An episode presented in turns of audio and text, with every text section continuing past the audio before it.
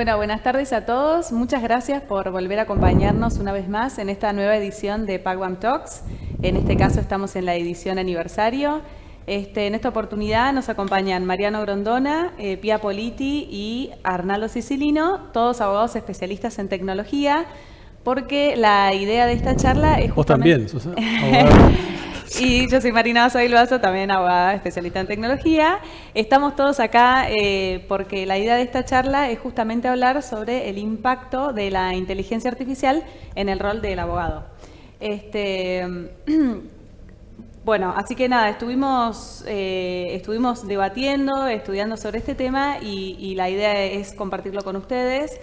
Este, y, pensando un poco de cómo la inteligencia artificial eh, va a impactar en el rol del abogado y en la profesión, empezamos pensando que eh, lo primero es entender que la inteligencia artificial y después de, de, bastante análisis llegamos a la conclusión tal vez la más sencilla de todas, que es que la inteligencia artificial es aquella tecnología que intenta imitar eh, la inteligencia humana. Este, así que si les parece, podemos eh, arrancar por ahí, por, pensar y, debatir un poco qué es la inteligencia humana para eh, irnos después aproximando a la inteligencia artificial y, estudiar el, impacto de la inteligencia artificial en nuestra profesión. Mariano, contanos un poco sobre la inteligencia humana. Sí, me parece que es el, paso previo a entender la inteligencia artificial la inteligencia humana, aunque es un concepto por todos conocido, no, hay definiciones universales, o sea, no hay definiciones aceptadas que, todo el mundo reconozca como, la verdadera. Pero si, lo pensamos un poco, nos vamos a dar cuenta que la inteligencia es una facultad de percepción. O sea, no es, que no sea rápido con los números o no rápido con los números, sino que tiene que percibir relaciones. O sea, la inteligencia percibe relaciones. Y estas relaciones son de distinto tipo, o sea, por eso hay distintos tipos de inteligencia. Está la inteligencia de, los números, está la inteligencia eh, de la física, está la inteligencia del artista que ve, que ve las relaciones entre los colores o entre los tonos musicales. Eh, también está la inteligencia del, sociólogo que ve los movimientos sociales y interpreta qué, qué consecuencias tendrán, o el del historiador. Y también la del abogado, la inteligencia del abogado que percibe la relación de un caso particular con un valor de la justicia, que es una justicia que está en permanente evolución, digamos, no, es, algo fijo. Entonces, cuando pasamos a la inteligencia, eh, de, tal manera que, eh, perdón, la inteligencia humana, con estas, todas estas variantes que nosotros mencionamos como separadas, están, están juntas, están en un mismo cerebro, y la gente es, eh, el ser humano es holístico, o sea, ve una situación de distintos ángulos, con distintas inteligencias y percibe distintas cosas. Entonces, cuando pasamos a la inteligencia artificial, eh, se trata, como vos decías, de que ésta imite a la inteligencia humana, pero no la puede imitar en forma holística. La va a imitar en las cosas en que la entrenemos específicamente. Y esas sí las va a poder hacer en forma mucho más poderosa, mucho más a escala y mucho más precisa. Pero siempre, digamos, como que al principio y al final de la inteligencia artificial está la inteligencia humana, porque la inteligencia humana es la que la entrena y la inteligencia humana es que la testea, o sea, para corregirla o para, para, para reorientarla, digamos. O sea, que me parece que eso es una primera introducción para el tema. Perfecto. Es un poco, hacíamos antes una analogía con, con el tema del aprendizaje del niño.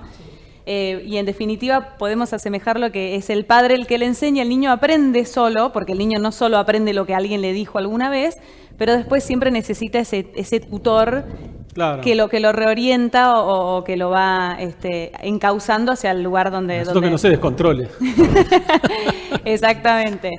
Y contanos, Pía, un poco, bueno, ya en realidad todos sabemos un poco qué es la inteligencia artificial, pero contanos un poco eh, ejemplos concretos en los que el hombre ya esté siendo exitoso para aplicar esa inteligencia artificial a nuestra, a nuestra vida del día a día, ¿no?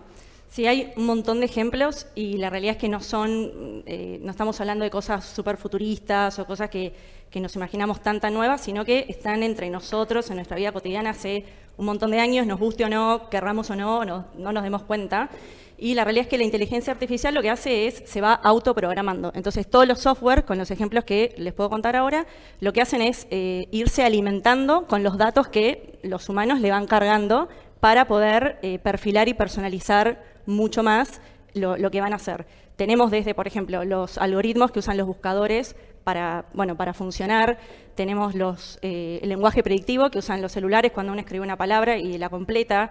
Eh, las traducciones online, las correcciones gramaticales y ortográficas. Tenemos, por ejemplo, cuando uno ve Netflix, por decir una plataforma, eh, automáticamente cuando uno termina la serie aparece otra recomendación o cuando uno entra, y eso también está basado en un sistema de inteligencia artificial que, como digo, se va autoprogramando y perfeccionando, entonces va captando los datos según si el usuario empieza en una película y los 10 minutos la saca porque se aburre o hace muchas pausas, entonces esto se va perfeccionando todo el tiempo. También vemos que se aplica en el campo de la salud, ya hay software que eh, directamente hacen diagnósticos. También vemos los autos que se manejan solos, que no tienen conductor. Eh, últimamente con la pandemia vimos muchos eh, chats con los bots, o sea, no hay un empleado, por ejemplo, del gobierno de la ciudad que te da el resultado del, test, del PCR o el turno a la vacuna, sino que son mensajes que se van mejorando. Uno ve en abril, no es lo mismo que ahora. Eh, uno le puede escribir cualquier cosa y hasta te responde, si le pones estoy triste o algo así, eh, ya es tan inteligente que eh, se fue tan alimentando de, los, humanos que lo que hace es perfeccionarse todo el tiempo. Entonces, bueno, esos son como algunos ejemplos que están en nuestra vida cotidiana. Tal cual, y es lo me parece que, un poco la clave es eso, que va mejorando solo, o sea, mejora solo, aprende. Porque Digamos, si vos ves los ejemplos que te dan, viste, entras hay un blog de Google, por ejemplo, que, te explica los distintos avances que hay y hay programas que, ya se venden y están disponibles para todo el mundo, ¿no? Donde vos lo que tenés que hacer es, en definitiva, porque la inteligencia artificial le cuesta mucho hacer conceptos. el, ser humano hace conceptos. Vos ves 10 perros y el 11 sabe que es un perro, ¿no? Bueno, la inteligencia artificial hasta ahora eh, no hacía eso, pero lo hace. Entonces vos en el chat ese, por ejemplo, de la ciudad, al principio le pones unas ciertas preguntas y respuestas ya programadas por un ser humano. Pero después la máquina va reconociendo que otra es parecida y te la tiene que contestar parecido. Y si la, persona que, la recibe te corrige, se va reprogramando. Y por eso es que va mejorando. Y vos lo ves distinto de abril para acá. ¿viste? Y se va dando cuenta que eh, las opciones son muy limitadas y va agregando nuevas opciones. Eh, así funciona la inteligencia artificial, como una autoprogramación constante que va mejorando y personalizando para el que la usa.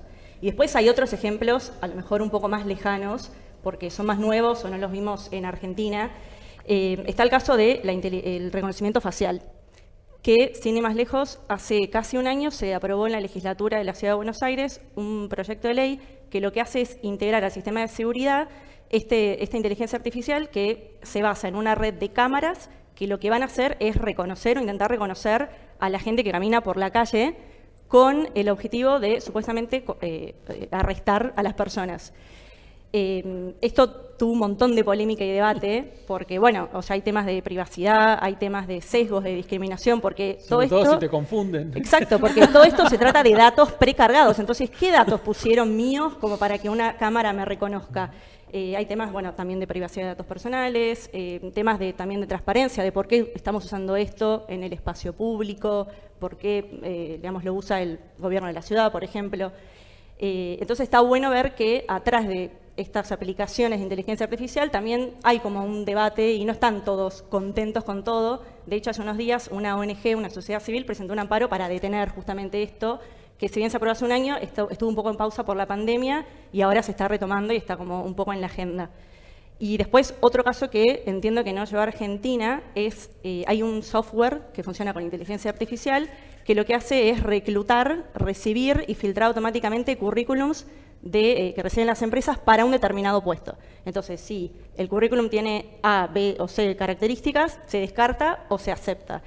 También se está aplicando en universidades y es un fenómeno que está creciendo un montón, sobre todo después de la pandemia, porque las empresas se vieron desbordadas de, solicitudes y lo que promete este software es en 25 minutos medir todos los, aspectos cognitivos y emocionales de ese candidato. Esto también trae un tema de, de, de sesgos, de discriminación, porque cuáles son los datos que se programan para descartar mi currículum, más allá del objetivo. Vos tenés que entrenar la inteligencia artificial y cómo la, con qué input, ¿viste?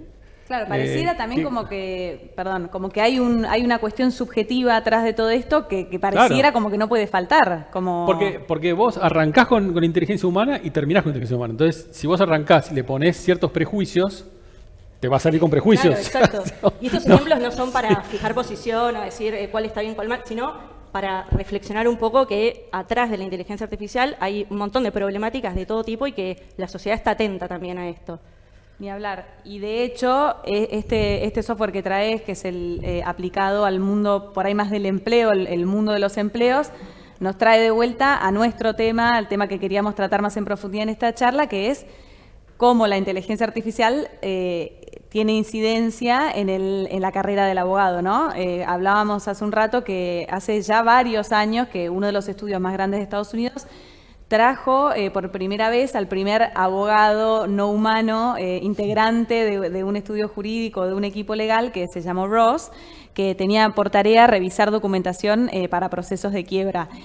Y esto desde ese momento avanzó un montón y, está y vino para quedarse. ¿Qué, ejemplos tenemos de inteligencia artificial en el mundo particularmente de la abogacía? Sí, claramente eh, hay, hay, varios que se están aplicando en nuestra profesión, en los estudios hoy en día. Uno de ellos es un software que está programado para buscar jurisprudencia, que ese lo usamos seguramente todos los estudios hace un montón. Hay muchos software basados en inteligencia artificial que ayudan a confeccionar contratos simples o incluso demandas con términos mm, similares. También hay software que analizan bases de datos que se usan mucho en el marco de un due diligence, entonces lo que hacen es reemplazar alguna tarea que puede ser más tediosa o consumir mucho tiempo, por ejemplo, la revisión de documentos legales, de contratos. Entonces uno va, lo que, lo que decía antes, se va autoprogramando esta máquina para que eventualmente no sea el abogado, más allá de que después lo, pueda revisar, sino que sea la máquina quien eventualmente pueda determinar si hay una cláusula errónea o está buscando un, tipo de cláusula eh, especial. Eh, también sirve para clasificar documentos, tipos de contratos. Eh, claro, pero fíjate que ahí, eh, digamos, lo que, lo que haces a través de la inteligencia artificial es programar un due diligence de contratos o de documentos de una compañía y demás por alguien muy especializado que también lo va a revisar alguien muy especializado. Entonces, en vez de tener mucha gente revisando contratos que por ahí esa gente no sabe bien qué es lo que está buscando, digamos. En cambio, con el, con el programa, vos, vos lo, lo, lo haces más sofisticado, digamos, o sea, y, te ahorras horas de trabajo eh, para detectar todas las alarmas que se te prendan. entre... Obviamente una máquina va a tener mucho menos margen de error. No se va a cansar tampoco. En vez de estar horas, un abogado que está horas y horas revisando contratos, documentación, llega un momento que se cansa y, se puede confundir. Se va a tomar algo. Tal cual. Después, otro, otro ejemplo que vemos mucho de aplicación ah. de IA dentro del mundo del derecho es eh, el tema del asesoramiento legal online. Hay robots que contestan preguntas frecuentes, con respuestas que están predeterminadas. Y esto eh, en Gran Bretaña hace poco se aprobó que sea un robot el que pueda prestar asesoramiento legal, que no sea necesariamente un abogado matriculado. Esto se aprobó hace poco. Y después otro ejemplo que se me ocurre es cuando el abogado a través de software de inteligencia artificial lo que puede hacer es crear alertas inteligentes para que, de acuerdo a la información pública que está disponible en Internet o bueno, de lo que uno puede ir cargando, eh, se vaya eh, conociendo distintas normas o leyes que vayan cambiando. Entonces, el, sistema, de acuerdo a nuestros intereses, va alertando de posibles cambios que puedan acelerar un caso o la resolución de cualquier otra situación. Tal cual, está, o sea, en definitiva, estamos hablando de que tareas que antes hacíamos los abogados, en algún momento las estamos dejando hacer y cada vez las vamos a hacer menos. Entonces eso en algún punto eh, modifica el rol del abogado, ¿no? Eh, digamos, nosotros nos pasamos muchas horas revisando documentación de due diligence y pareciera como que de a poco eso deja de existir y entonces cuál es mi rol, ¿no? ¿Cuál, cuál, ¿Qué es la tarea que, tengo que desarrollar? Eh, Arnalo, te, te invito a que nos, a que nos ayudes a entender este, cuál pasa a ser o cómo se transforma el rol del abogado, ¿no? Sí, un poco el, objeto de la charla es ese, ¿dónde nos vemos? Eh, no ya quiero decir 30 años, los próximos 5. Tal cual. Eh, claramente la automatización ya está este, lo que ustedes mencionaban, este, el tema de las traducciones, y puedo ir a, los ejemplos más procesales, si se quiere, de los litigios, la consulta de expedientes, notificaciones, alertas, intimaciones extrajudiciales. Todo eso se automatiza, está en vías de automatización en el muy corto plazo. ¿no? Ahora, a su vez, todo eso genera también, como todas esas actividades eh, no solamente jurídicas, todos esos rasgos de data, todos esos traces de data, donde se va a montar la inteligencia artificial, los software que van a, procesar inteligencia artificial, que van a tratar de ayudarnos a lo que hacemos los abogados, que es la toma de decisiones, ¿no? Propia o asesoramos a los clientes. Y esos software, por supuesto, como decía Mariano, hay que entrenarlos y ahí necesitamos abogados. Y a su vez esas soluciones que van dando, el derecho va cambiando. Entonces va evolucionando eh, y tenemos que estar en un feedback permanente. Por supuesto que vamos a tener que tener un, grado de entendimiento de la tecnología eh, superior al que tenemos actualmente y estar muy al día de, los, de estos cambios tecnológicos. Esto en cuanto, eh, si me preguntase el rol de la profesión así eh, en el trabajo diario. Ahora, también un poco Pía hablaba de los cambios van a ser brutales en la economía, en el mundo del trabajo. Eso, por supuesto, también genera cambios en el derecho. Entonces, hay áreas nuevas del derecho, productos nuevos, incluso evolución de los que tenemos ahora y de los que no sabemos que van a existir, que van a generar nuevas soluciones y nuevos problemas. Y ahí es donde hay nuevas áreas de práctica donde este, se van a ir generando. Algunas ya las conocemos o hemos trabajado en los últimos años, y otras que no, que simplemente y van a requerir este, nuevas habilidades. ¿no? Este, y creo que hay un campo, siempre es esa visión negativa o positiva, ¿te acordás que hablábamos optimista? Del fin de los trabajos, etc. Yo creo que sí, que va a haber nuevos trabajos y la profesión se va a ir modificando, pero va a ir ampliándose a nuevos campos. Y tenemos que estar todos como muy listos, ¿no? Para, abiertos a hacer ese cambio. Totalmente. Eh, yo creo que, que los abogados tenemos que incorporar a nuestro entrenamiento el entrenamiento en estos programas de inteligencia artificial. Ya, ya existe, ¿no? O sea, uno entra a Internet hoy puede eh, tomar la base de datos de, un estudio o de la empresa este, y entrenar un sistema de inteligencia artificial para que clasifique sus documentos, para que actualice, para que dé alertas, por ejemplo, como vos decís, suponete que cambie una ley y hay contratos que citan esa ley, que te salte, digamos, que, hay que, verificar esos contratos, ¿viste? ¿No? Entonces yo creo que, que, en adelante, digamos, como todo el tiempo también se habla del debate de cómo tienen que ser los programas de educación, en las universidades. Bueno, creo que esto es una materia que va a tener que figurar, ¿viste? Porque, porque digamos, el estudio que, que provea este servicio ayudado de la inteligencia artificial va a superar a los demás, digamos, y los demás tienen que ponerse al día con esto y prestar un servicio que sea más eficiente, más barato, este, más especializado, si querés, porque en realidad te lo especializa.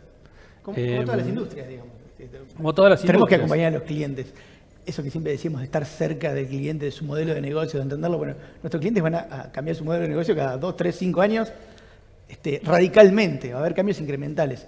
Y, esto no es ajeno a la profesión. Entenderlos para estar cerca, pero también la nuestra propia es la que va cambiando, ¿no? Claro, pero al mismo tiempo, eh, digamos, como algo único de los abogados es que el, el valor justicia es un valor que está en proceso, o sea, nunca se define digamos. Con cada caso particular va evolucionando. Y va evolucionando no solamente por los precedentes que te puede arrojar la inteligencia artificial. O sea, te puede decir, bueno, estos casos se resolvieron en el pasado de tal manera. Eh, eso es un dato muy útil, pero, en realidad va cambiando la cultura, va cambiando los valores, van cambiando las, sensibilidades. Este, había esclavitud, no hay más, ¿no? Eh, un caso que vos mencionabas el otro día en, una charla que tuvimos previa, porque esto no está preparado, pero un poco lo hablamos.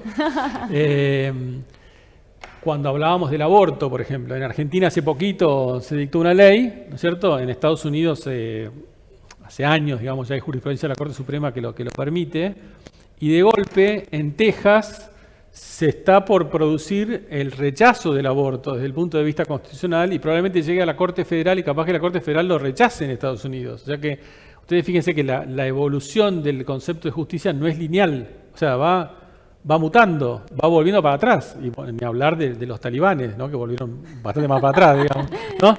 Eh, o sea que este aspecto humano... Eh, de las humanidades nunca va a ser reemplazado por la inteligencia artificial. Siempre, siempre hay, un, hay una parte del, ser humano, del abogado, que va a seguir vigente.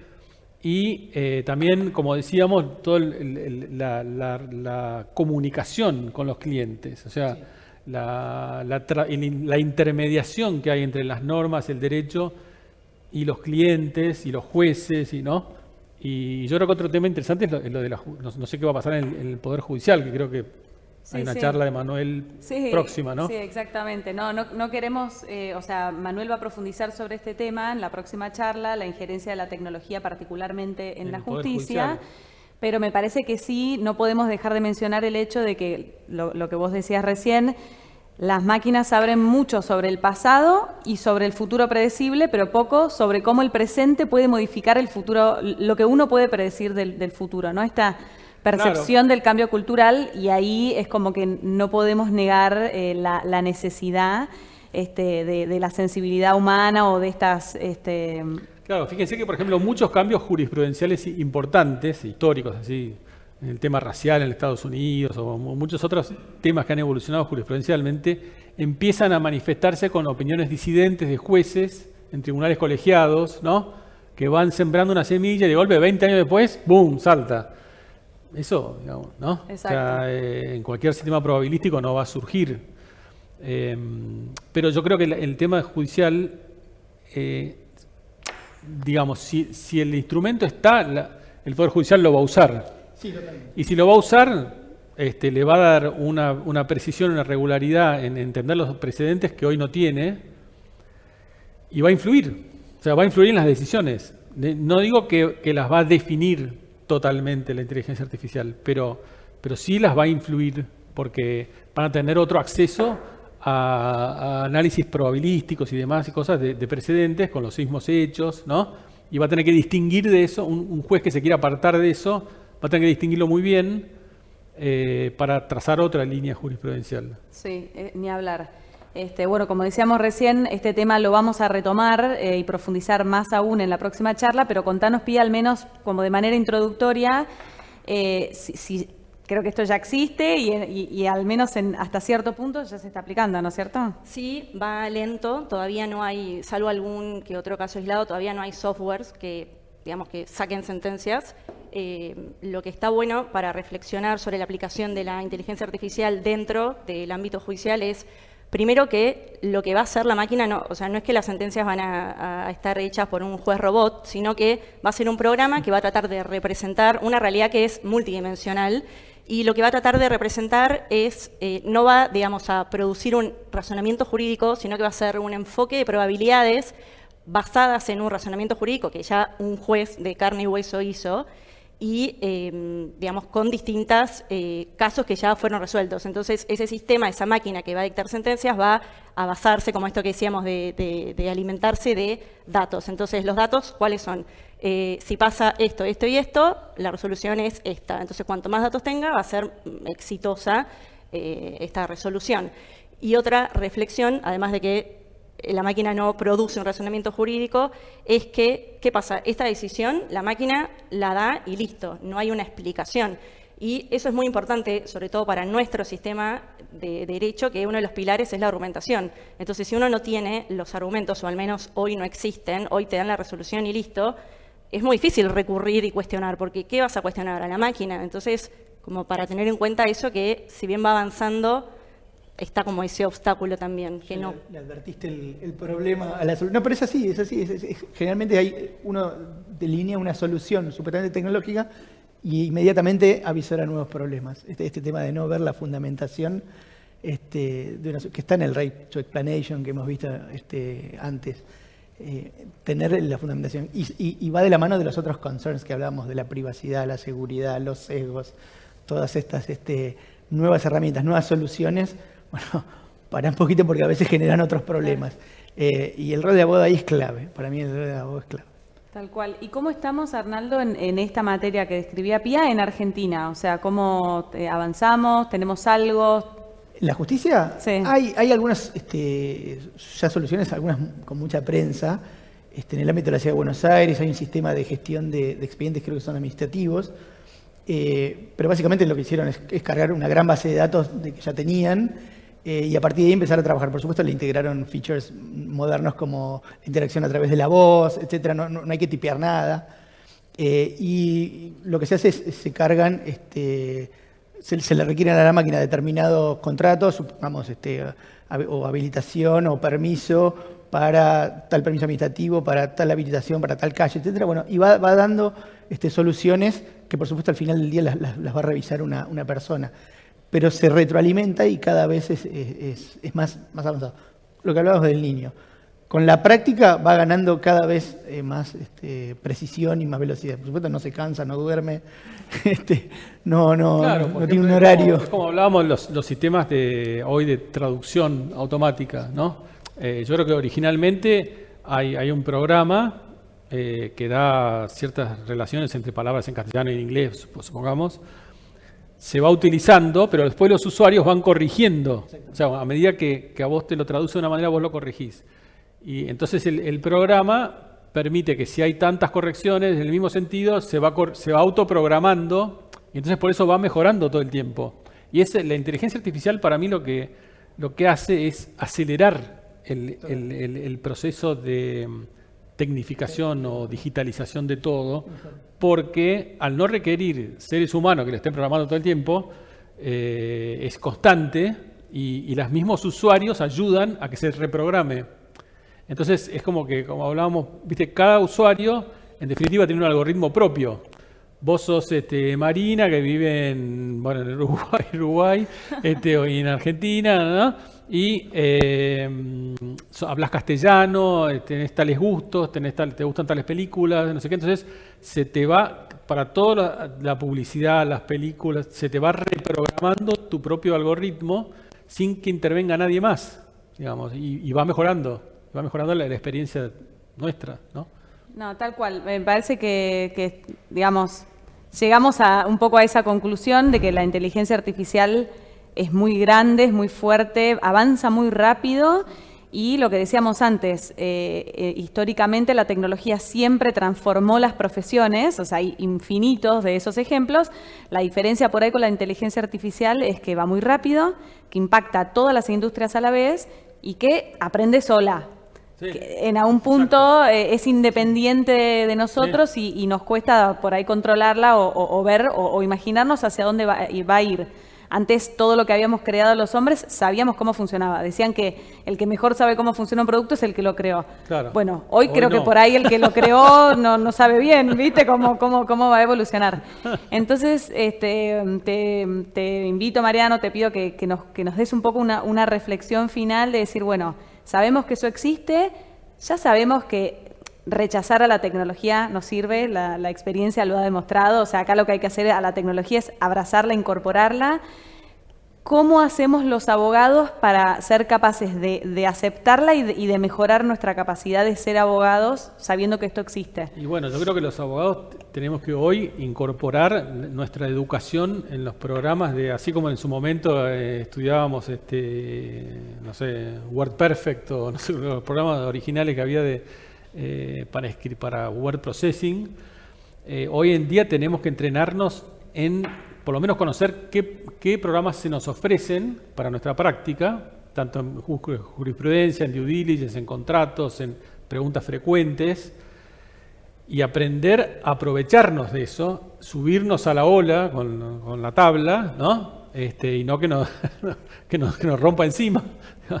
Eso seguro, tenemos que hacerlo, pero al mismo tiempo entender que el, joven abogado, que ya va a saber naturalmente más de programas y le va a ser más fácil insertarse en todo este tema de, la inteligencia artificial, tiene que saber derecho también, porque, porque en definitiva hay que entrenar a las máquinas y hay que controlarlas y hay que, y hay que interpretarlas. Y todo eso eh, no cambia. O sea, eso, eso sigue lo mismo y el derecho, como decíamos antes, va a seguir evolucionando eh, con alta injerencia del ser humano porque, porque es holístico, porque, porque refleja una época, porque refleja valores, porque refleja una estética, refleja, que digamos que no, que no es percibible por la inteligencia artificial. Y yo creo que también la, justicia va, va, a terminar, eh, obviamente va a terminar, no, va a utilizar la inteligencia artificial y eso en definitiva va a cambiar las decisiones judiciales en alguna medida. No totalmente, porque los jueces van a seguir siendo subjetivos, por eso hay, hay tribunales colegiados, o sea, hay tres porque hay, hay tres opiniones distintas, ¿no? O cinco. Eh, bueno, lo vimos que las opiniones son distintas en la Corte Suprema estos días. O sea, son personas distintas que piensan distinto, ¿no? Y que van a resolver distinto. Pero les va a influir la inteligencia artificial, les, va a influir indudablemente. Y, también nosotros como abogados tenemos que entender cómo les va a influir, en qué medida lo va, los va a ir cambiando. Así que, bueno, bienvenida a la inteligencia artificial y la inteligencia humana también es bienvenida. La inteligencia humana y hacernos fuertes en todo aquello que la inteligencia artificial no sabe hacer. Exacto. ¿no? Hablábamos mucho de, estos, de estas la capacidad de estar cerca del cliente, de entender qué es lo que necesita, de aprender a ser más perceptivos, de percibir hacia dónde van los cambios culturales, la jurisprudencia y todo esto para, para complementarnos en definitiva con la inteligencia artificial y generar estudios mejores, más eficientes eh, eh, y, más humanos. y más humanos. yo creo que hay campos donde la actuación de la inteligencia artificial va a quedar un poco más limitada que en otros, o por ejemplo en algunos juicios donde hace falta tener elementos más subjetivos, como los que decían ustedes, un contexto que una máquina no te la da, salvo que vos le des el dato, eh, la capacidad moral, la estética, eh, valores como la empatía, que también son propias del ejercicio de la profesión de un abogado. Entonces, eh, va a ser muy relevante en la mayoría de los casos, pero algunos va a quedar más limitado, me parece. Tal cual, ni hablar. Claramente, este, lo que hablaban de las eh, habilidades blandas, este, empatía, psicología, esto de entender eh, ágilmente, flexibilidad, todas esas, todas esas habilidades las tenemos que desarrollar mucho más, porque son las que a, priori la máquina le va a costar más. Lo que no quiere decir que también hemos hablado que algunas decisiones por ahí las máquinas van a ser mejores que las de los seres humanos, o sea, más perfectas o con menos sesgos, porque sepamos que el ser humano también tiene muchos sesgos, este, muchos preconceptos por su propia experiencia, ¿no? Tratar de, combinar lo mejor de los dos mundos. Ni hablar. Bueno, así que nada, esto es un poco todo. Eh, muchas gracias a todos por habernos acompañado y nada, los invitamos nuevamente a la próxima charla que continúa un poco esta temática. Este, la próxima charla de, la influencia de la, de, la, tecnología en la justicia. Este, y bueno, muchas gracias por habernos acompañado y gracias a los tres por, haber participado de esta gracias. charla.